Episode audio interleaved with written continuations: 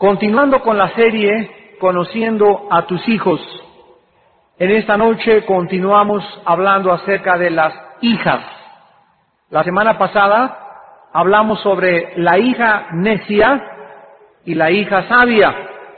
Y en esta noche vamos a hablar sobre la hija sensual y la hija moral.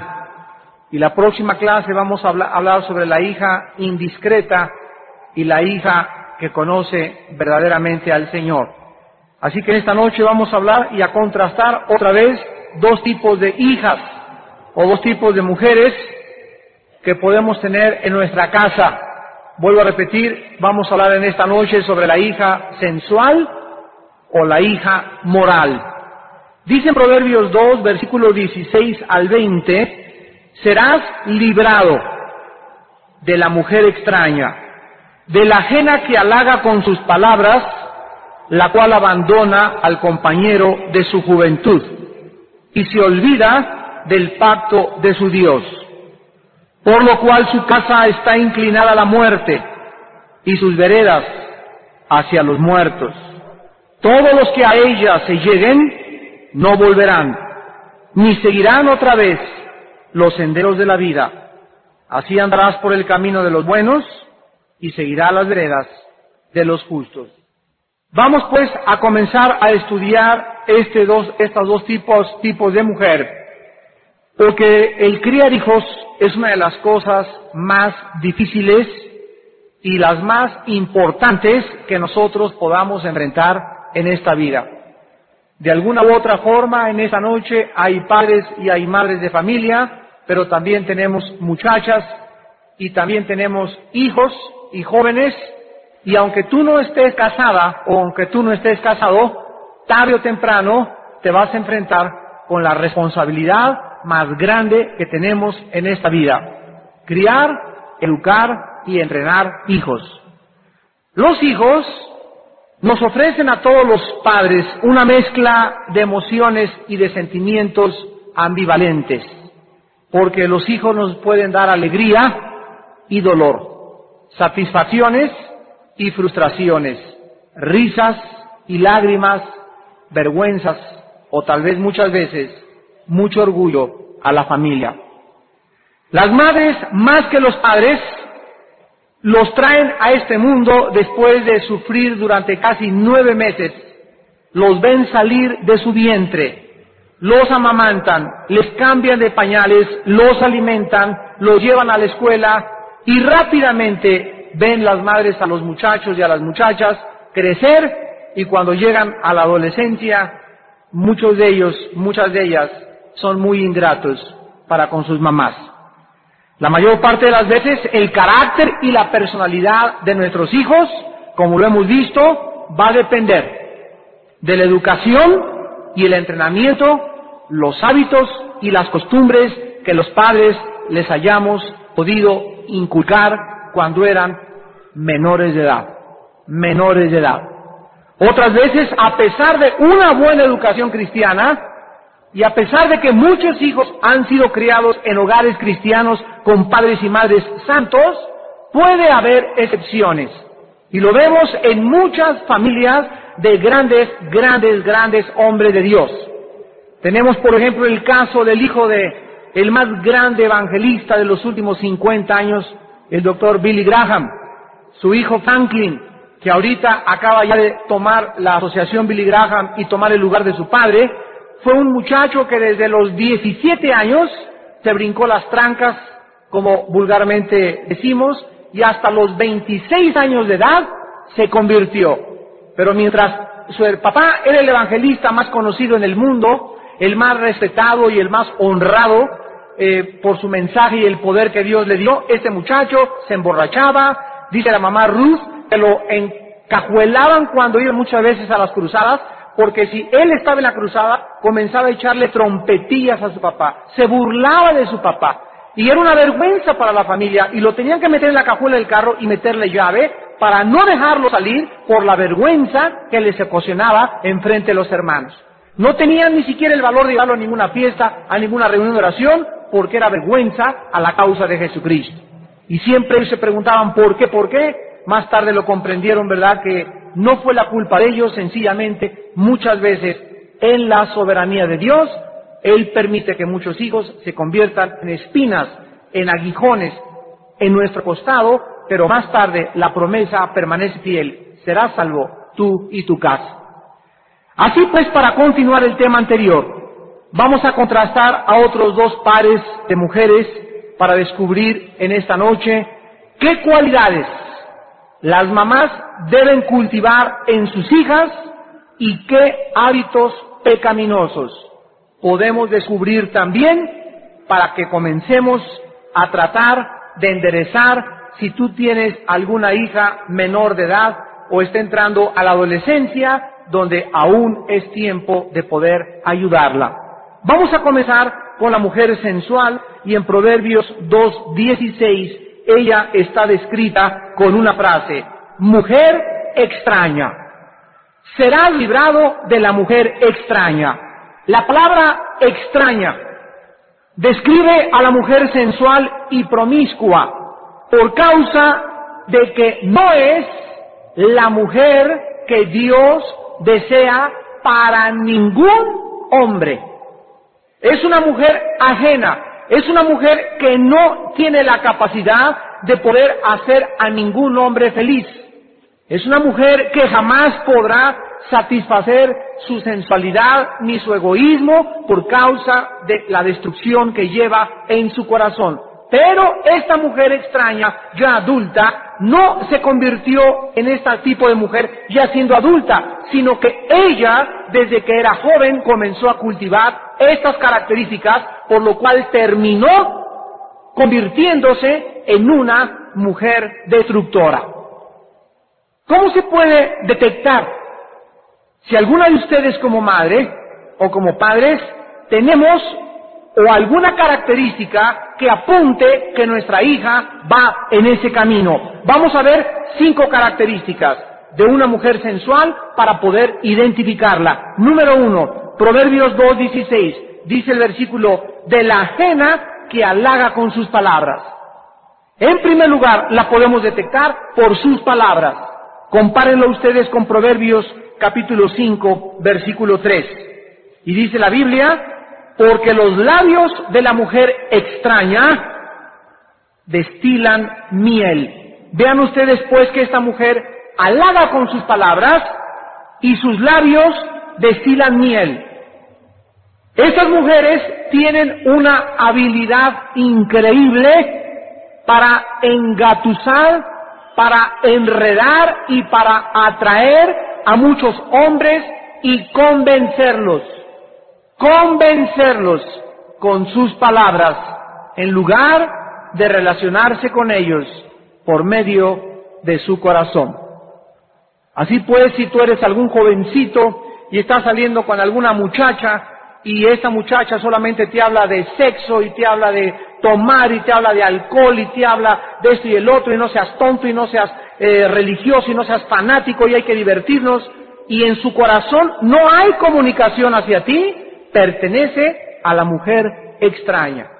O tal vez está en camino de convertirse en este tipo de mujer. En segundo lugar, Proverbios 2, 17. La segunda característica de la mujer sensual, dice la Biblia, abandona al compañero de su juventud. Podemos caracterizar a esta mujer por sus amistades. Dice la Biblia que cuando alguna muchacha llega a la adolescencia y abandona a sus amistades cristianas, cambiándolas por amistades incrédulas, está en el camino de convertirse en una mujer extraña. Cualquiera de ustedes jóvenes pueden de la noche a la mañana de repente ya no venir a la iglesia, ya no servir en edecanes, ya no venir a los estudios bíblicos, ya no servir en panderos, y júrenlo que el 99% de las veces se debe a que ese muchacho anda con una muchacha incrédula, que lo sacó y, lo hizo abandonar el camino y el pacto de su Dios. O puede ser también viceversa. Alguna muchacha que ya no asiste a la iglesia y que comienza a enfriarse, el 99% de las probabilidades que existen es que esta muchacha ande con un muchacho que no es cristiano.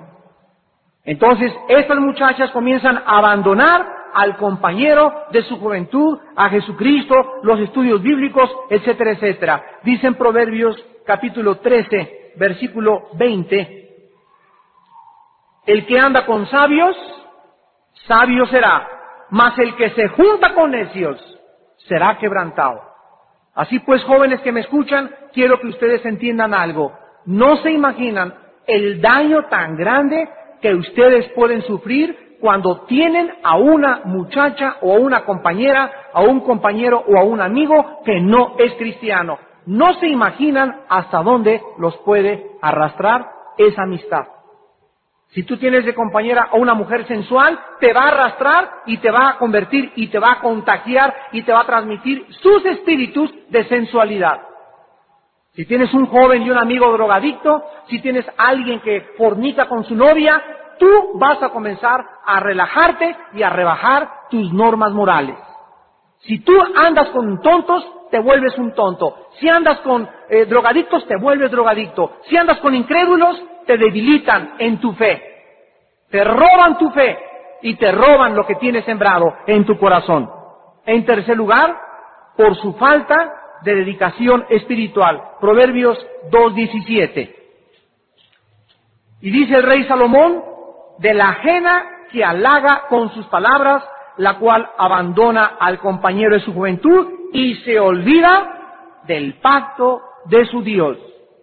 Vemos pues que en primer lugar, por sus palabras se puede detectar. Número dos, por sus amistades. Y número tres, por su falta de dedicación espiritual.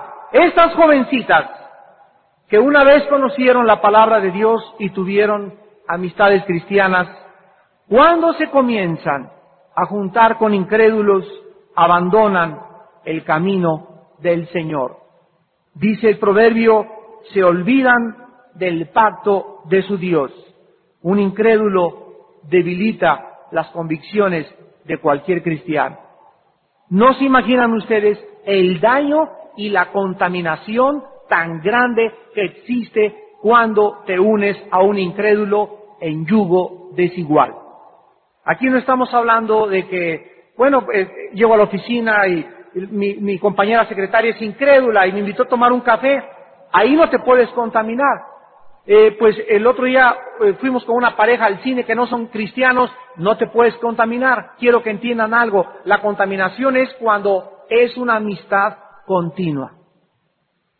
Cuando dos o tres veces vas y te juntas con ella en la semana. Cuando sales dos o tres veces con ella el fin de semana. Cuando compartes más de lo que debías de compartir con los cristianos, tu vida íntima, tus relaciones, tus hobbies, tus deportes. Haz de cuenta que juegas tenis con una mujer incrédula dos veces a la semana y comes dos veces con la semana, te va a contaminar. Y la única forma de que no te contamine es que siempre que te juntes con ella le hables de Jesucristo.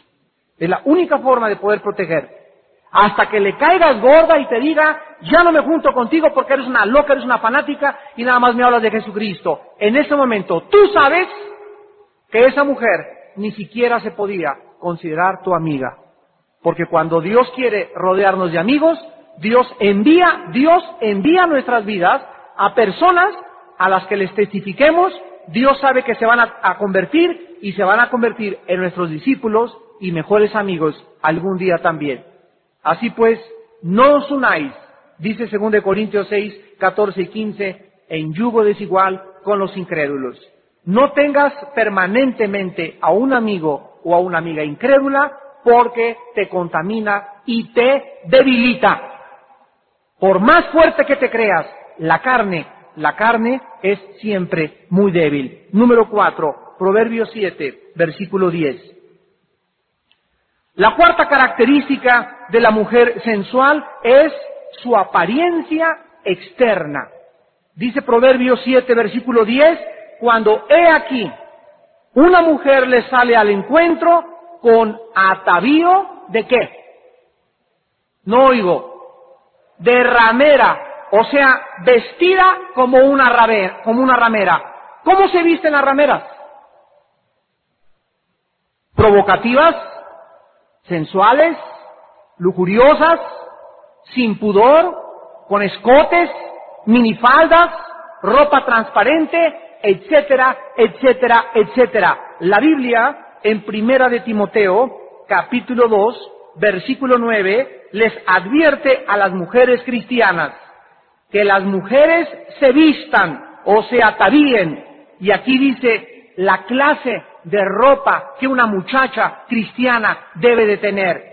Ropa decorosa. Escuchen esta palabra, con pudor. Pudor es todo aquello que es cercano a la moral y al buen gusto y a la piedad. Ese es el pudor. Que se vistan con pudor y modestia. En otras palabras, una muchacha cristiana, mucho menos una mujer cristiana, no puede usar ni minifaldas, ni escotes, ni blusas transparentes, ni, ni caminar para que te digan la licuadora austerizer en la calle. ¿Por qué? Porque la Biblia dice que las muchachas que les gusta vestirse de esa manera, tanto jóvenes como grandes, tienen atavío de ramera. Si quieres que en la calle te confundan con una muchacha ramera, y cualquiera puede decir, bueno, yo no soy ramera porque yo no le cobro a nadie. En la Biblia, la palabra ramera en el original hebreo no necesariamente significa prostituta, significa una mujer que provoca sexualmente a los hombres. Esa es una ramera. Y si tú no tienes en tu corazón lo ramero, entonces te vistes como una mujer cristiana y como una mujer decente. Porque si tú dices que no te vendes ni mucho menos, entonces, ¿cuál es tu propósito en vestirte provocativamente? Y es un espíritu de sensualidad que necesitas echar fuera de tu vida. Actualmente, cualquier muchacho, cualquier hombre puede a cinco kilómetros identificar a cualquier tipo de mujer, a cinco kilómetros de distancia, por la forma como se viste. Si un muchacho anda por allá en su carro, en su Volkswagen, y en su coche, su convertible, con la cerveza y con la chela y el cigarro, etcétera, etcétera, queriendo, queriendo levantarse chavas, ¿a quiénes se levanta? ¿A una que se vista como musulmana? Ni la pelan, ¿verdad? Se, se levantan a las que andan ahí con, todas las pompas aquí de fuera, con las minifaldas, con el escote. ¿Por qué? Porque el mensaje que esas muchachas están enviando no necesitan decir su ramera. La forma de vestirse les dice a los muchachos, levántenme, me quiero ir con ustedes. Por la forma de vestirse. Y ahí traen el nido de abejorros detrás de ellas. Y ellas creen que por traer un nido de abejorros detrás y todo el mundo qué guapa, güerita, y que este y que el otro, y esa mi chaparrita morenita, etcétera, etcétera. Ellos no te persiguen por lo que vales, te persiguen por tu cuerpo. Muchachas, si ustedes no lo saben, nosotros los hombres somos atraídos por la vista, por los ojos. Y si tú quieres que traiga un niño de abejorros detrás de ti hasta abejas africanas que te piquen, vístete como una mujer sensual. Y cada vez que un hombre se acerque para, para pretenderte, no es tu corazón lo que quiere, no es tu amistad, es tu cuerpo. Entiéndelo. Todos los muchachos que no son cristianos y aún muchos muchachos cristianos son muy sensuales. Los hombres son muy sensuales en ese aspecto. Y un hombre ahí está viéndole las piernas durante dos horas a una muchacha sentada en la iglesia porque trae minifalda. Y provocas a la tentación sexual a muchos hombres.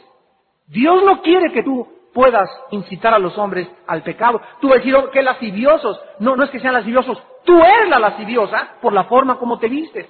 Allá andan las muchachas ahora con el ombligo de fuera, es la moda ahora. Yo siempre le digo al esposo, ojalá que les pique una vez y se les ponga así el ombligo rojo como pirinola para que, para que entiendan. Los hombres, por la forma de vestir a una muchacha, la identifican como fácil o como virtuosa. Hace muchos años tuve la oportunidad de predicar en un colegio que se llama el Francés del Pedregal, un colegio de monjitas por acá, por el periférico. Y llegó la madre superiora, que se llama la madre del Espíritu Santo, y me dice, señora Alducin, por favor, mire, hábleles, son 600 muchachas de secundaria. Y mire nada más, quiero que se asome. Ya tenían ahí preparada la conferencia, se llamaba la conferencia El sexo y la Biblia. Y estaban las muchachas creían que iba a entrar un padrecito ahí, ¿verdad? Con todo aquí de negro y mi chiquita linda y cómo están ustedes. Y me dice, nada más asómese. Y tenemos unos vidrios así grandes donde podríamos ver de afuera de la dirección hacia adentro. Bueno, el 95% de las muchachas de minifalda, con su chiclote, era colegio de monjas, ¿eh? todas así, retadoras, a ver, que, que por acá, que el papas fritas, que yo aquí, que Madonna. Y cuando entré comenzó la chifladera, y bueno, hasta chicles me aventaron, y comencé el mensaje y les dije, aquí hay dos tipos de mujeres, las fáciles y las que valen la pena. Y se callaron todas.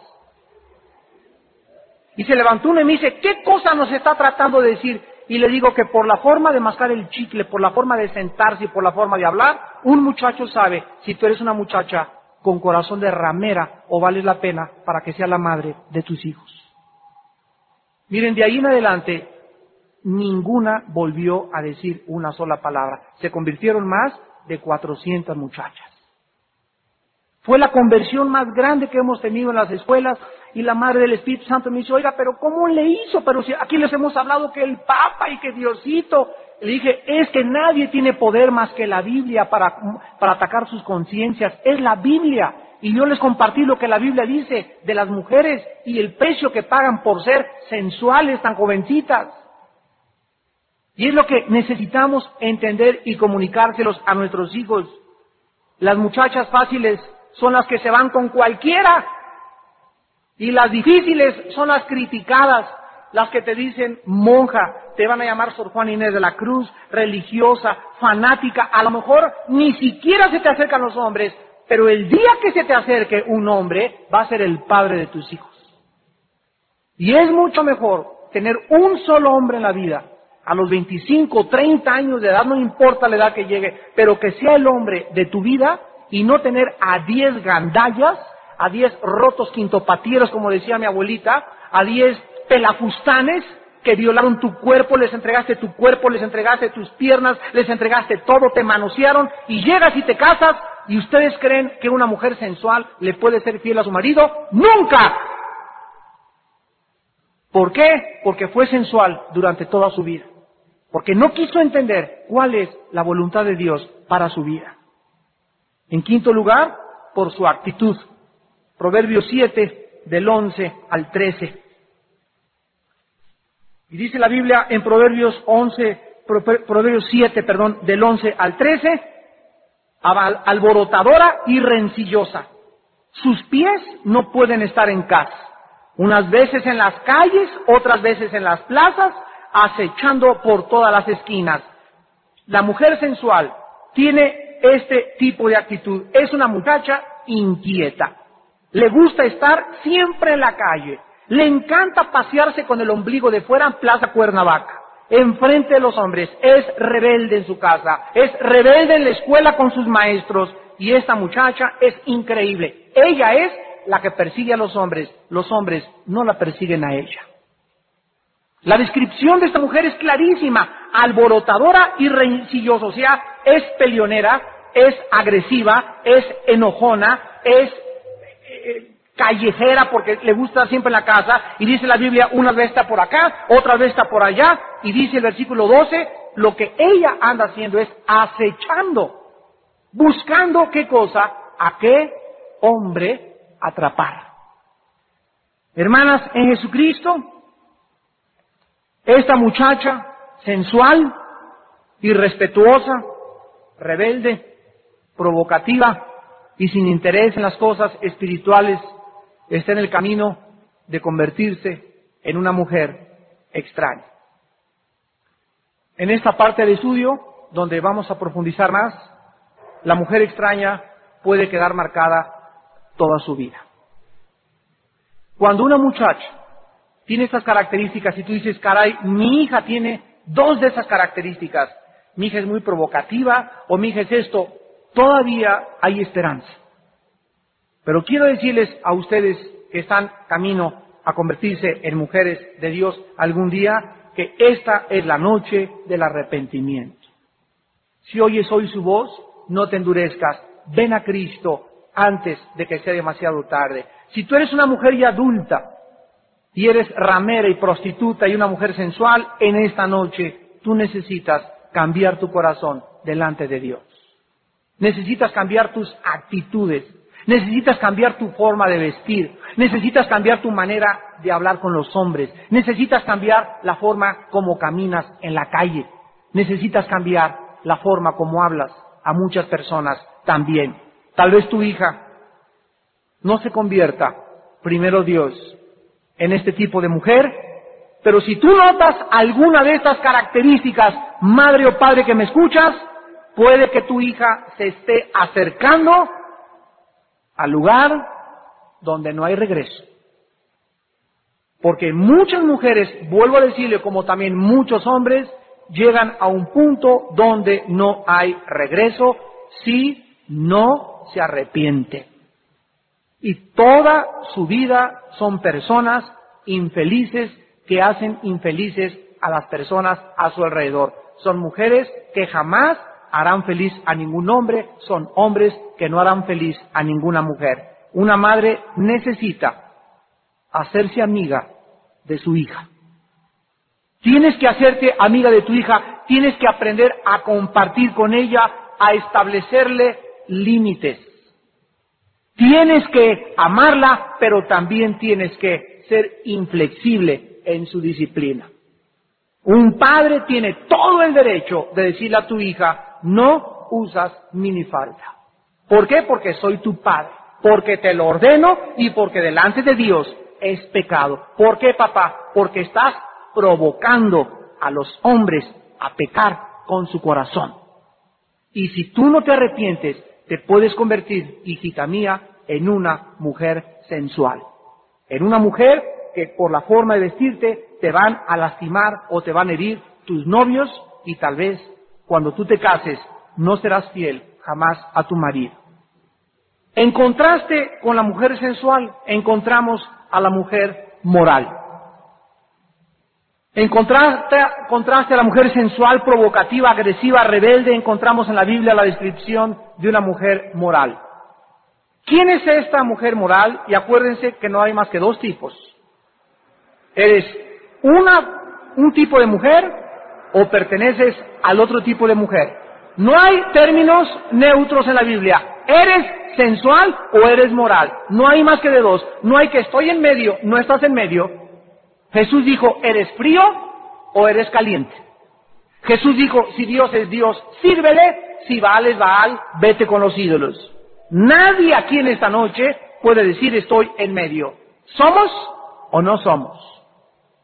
Y esta mujer moral es la mujer firme. Es una muchacha con convicciones. Es una muchacha diferente. Cuando estaba en ese colegio ahí de las monjitas, les dije a las muchachas, ¿ustedes quieren de llegar a casarse después de haberse acostado con diez hombres? ¿Eso es lo que quieren? No. Entonces, ¿por qué se visten como se visten? ¿No sabes que si te vas al cine con, con la minifalda con tu novio, qué crees que va a hacer tu novio? Comenzarte a agarrar las piernas. Si vas con el escote al cine con tu novio, ¿qué crees que tu novio va a estar viendo ahí? ¿Qué palomitas ni qué palomitas? Te está viendo todo hasta la cocina por ahí. Y va a querer no comenzar a meter su mano donde Dios ha prohibido que te toquen. ¿Y por qué lo va a hacer? Porque tú lo estás provocando. Entiéndelo. Si eso quieres, no hay ningún problema. Pero novio que tengas, novio que te va a manosear toda. Por la forma como tú te vistes y lo provocas. Ustedes tienen ya desde esta edad que tener convicciones, muchachas. Tienen que tener una moral muy alta, normas muy elevadas, tienen que considerarse de mucha estima y de mucho valor delante de Dios. Y esta es la primera característica de una mujer moral. Dice Proverbios 31, versículo 10. La característica de una mujer moral, dice el versículo 31, capítulo 31, versículo 10 de Proverbios, mujer virtuosa, ¿quién la hallará? Porque su estima, o sea, su valor, el valor que tiene esta muchacha, sobrepasa largamente a la de las piedras preciosas.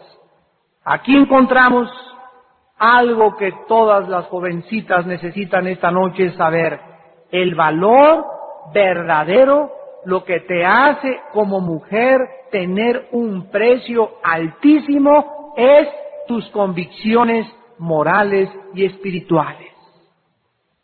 Si tú crees que vales porque tienes un cuerpo, vales un cacahuate, porque la Biblia dice, como el anillo de oro en el hocico de un cerdo, es la mujer hermosa y apartada de razón. ¿Escuchaste el proverbio? Como anillo de oro en el hocico de un cerdo, es una muchacha bonita y apartada de razón. El mundo ha, impulsado a la televisión y a los medios de comunicación a hacernos creer y vas a, a Kmart y vas a todos lados y por todos lados fotos de modelos, fotos de mujeres guapísimas, fotos todas de minifaldas, ahora ya modelos, fotos de mujeres guapísimas, fotos todas de minifaldas, ahora ya hasta con ropa interior la sacan gracias a Madonna, y ese es el modelo que todas las muchachas están imaginando, ¿por qué? Porque ellas creen que el vestirse provocativamente les da valor, que ellas creen que el vestirse provocativamente les da valor y es todo lo contrario. Las menosprecia la ropa sensual, las abarata, las convierte en rameras y las hacen que los hombres las vean solamente para tener relaciones sexuales con ellas. Una mujer moral, de acuerdo a Dios, no hay un precio en este mundo que pagar por ella. Y tú o vales por tus convicciones o delante de Dios, vas camino en convertirte en una mujer sensual. Número dos, versículo 11. El corazón de su marido está confiado en ella. En segundo lugar, esta mujer es una mujer fiel y leal a su esposo. La época que vivimos demanda más que cualquier cosa en los matrimonios fidelidad lealtad al marido y viceversa también. Pero el mundo se está llenando de muchachitas que desde los 12, 13 años de edad ya han tenido un novio, otro a los 14, otro a los 16, otros a los 18, llegan y se casan a los 25. ¿Cómo pueden serle fiel al marido? Nunca. Y el marido, todos los hombres necesitamos mujeres que nos amen, que nos respeten, que nos acepten como somos. Que tengamos la seguridad de que te vas de viaje tres meses y tu mujer te es fiel. Que puedes irte a cualquier lado y tu mujer te es fiel. Ni siquiera dudas en tu corazón. ¿Por qué? Porque dice la Biblia, esta mujer fiel desde joven comenzó a cultivar cualidades morales y espirituales que la convirtieron en una mujer de grande estima delante de Dios. No existe cualidad más grande, vuelvo a repetir, e insisto, en una esposa que la fidelidad y la lealtad a su marido. Una muchacha que antes de casarse ya tuvo cinco novios, le podrá ser fiel a su esposo. Lo más seguro es que cuando se vaya el esposo, se vaya hasta con el lechero. En tercer lugar, versículo 25, dice la Biblia, fuerza y honor son su vestidura y se ríe lo por venir. En tercer lugar, la mujer moral es una mujer espiritual y llena de confianza hacia el futuro. Miren ustedes qué cosa tan tremenda. Una muchacha sensual, que se casa y continúa siendo sensual, no puede tener confianza en el futuro. Se puede casar con don Richelieu y con el duque de Estrasburgo, pero si esa mujer no teme a Dios, no puede tener confianza en el futuro. El marido se le puede morir en cualquier lado. El dinero se le pueden quitar en cualquier momento. Pero aquí dice la Biblia que esta mujer se ríe, ya lo vieron, de lo porvenir. ¿Por qué? Porque su confianza en el Señor es su fortaleza. La confianza y el temor de Dios es nuestra seguridad. Y tú puedes tener el cuerpo de Madonna y puedes tener la cara de Elizabeth Taylor y sin embargo ser una mujer llena de ansiedades, psicótica, neurótica y esquizofrénica porque no tienes seguridad más que cuando tienes dinero. La mujer moral confía en Dios porque Dios es su roca. En quinto lugar, dice el versículo 26, eh, eh, habla sabiduría. Abre su boca con sabiduría. En contraste con la mujer sensual, te encuentras a una mujer moral y esta mujer inmediatamente, si el muchacho es galandilla y aquí se cree que por aquí por allá, esta muchacha lo ubica al muchacho. Si ella tiene convicciones, lo ubica. Una mujer que vale delante de Dios, al hombre que se enfrente, lo pone en su lugar. Y lo discierne perfectamente bien por dónde viene. Sabe que ese hombre quiere su cuerpo, sabe que ese hombre no tiene intenciones buenas con ella y lo para en seco. Y esta mujer, esta mujer tiene la característica profunda y maravillosa de discernir a los hombres. Una mujer moral distingue cuando un hombre es realmente alguien que vale la pena. La sensualidad ofusca la razón. La sensualidad nos enseguece el entendimiento. Los pecados de la carne y cuando el hombre es gobernado por la carne y no por el espíritu, cae y cae y cae en diferentes trampas todos los días. Y en último lugar, y la más importante, versículo 30, la mujer moral es una mujer que teme a Dios. Engañosa es la gracia y vana la hermosura. La mujer que teme a Jehová, esa será lavada. Miren ustedes la profundidad y la sabiduría de la Biblia. Dice aquí el versículo 30 que la mujer que aquí está hablando que engañóse la gracia, o sea, ¿de qué, ¿a qué está hablando? Está hablando de una mujer atractiva y que camina así, ¿no? Ay, ay, ay, ay, y con sus velos y por acá y por allá y con su biquiño, con lo que sea. Y aparentemente todos los hombres voltean los ojos y la ven porque dicen que es llena de gracia, ¿verdad? Como la canción eh, brasileña, ¿verdad? Eh, la muchacha bonita, tan llena de gracia. Y, y todos los brasileños ahí con, con la zamba, con la babota cayéndose, ¿verdad? Y de acuerdo a la Biblia, de acuerdo a la Biblia, la gracia externa de una mujer es engañosa, porque esa mujer, si te atrae y te llama la atención por su gracia física, te va a engañar porque su corazón es perverso. Y el que se case con ella y crea que se casó, ¿verdad?, con un artista de cine, qué chasco se va a llevar, porque se va a dar cuenta que la gracia era engañosa y dice la Biblia, y su hermosura, ¿qué cosa? Vana. La palabra vano en el hebreo es hueco, carente de valor. No te vas a casar con una estatua ni con un artista de cine que no tiene ningún valor moral ni para ayudarte ni para impulsarte en la vida. Prefieres, prefiero casarme con Petunia que con una mujer así. La novia de Porky, ¿verdad? Ahora fíjense lo que dice aquí. Esta, esta, esta mujer finalmente tiene esa gracia engañosa y esa hermosura vana, pero aquí lo dice, porque quiere ser, ¿qué cosa? Alabada, reconocida, que todo el mundo, ay, qué guapura, mira que esto y el otro. Eso es lo que trae en su corazón. Y aquí dice la Biblia, qué engañada está, no eres tú la que va a ser alabada, la que va a ser alabada es la que teme a Jehová. Esa es la que será reconocida, la que teme a Dios. ¿Y quién creen ustedes que la alaba? Su esposo y sus hijos.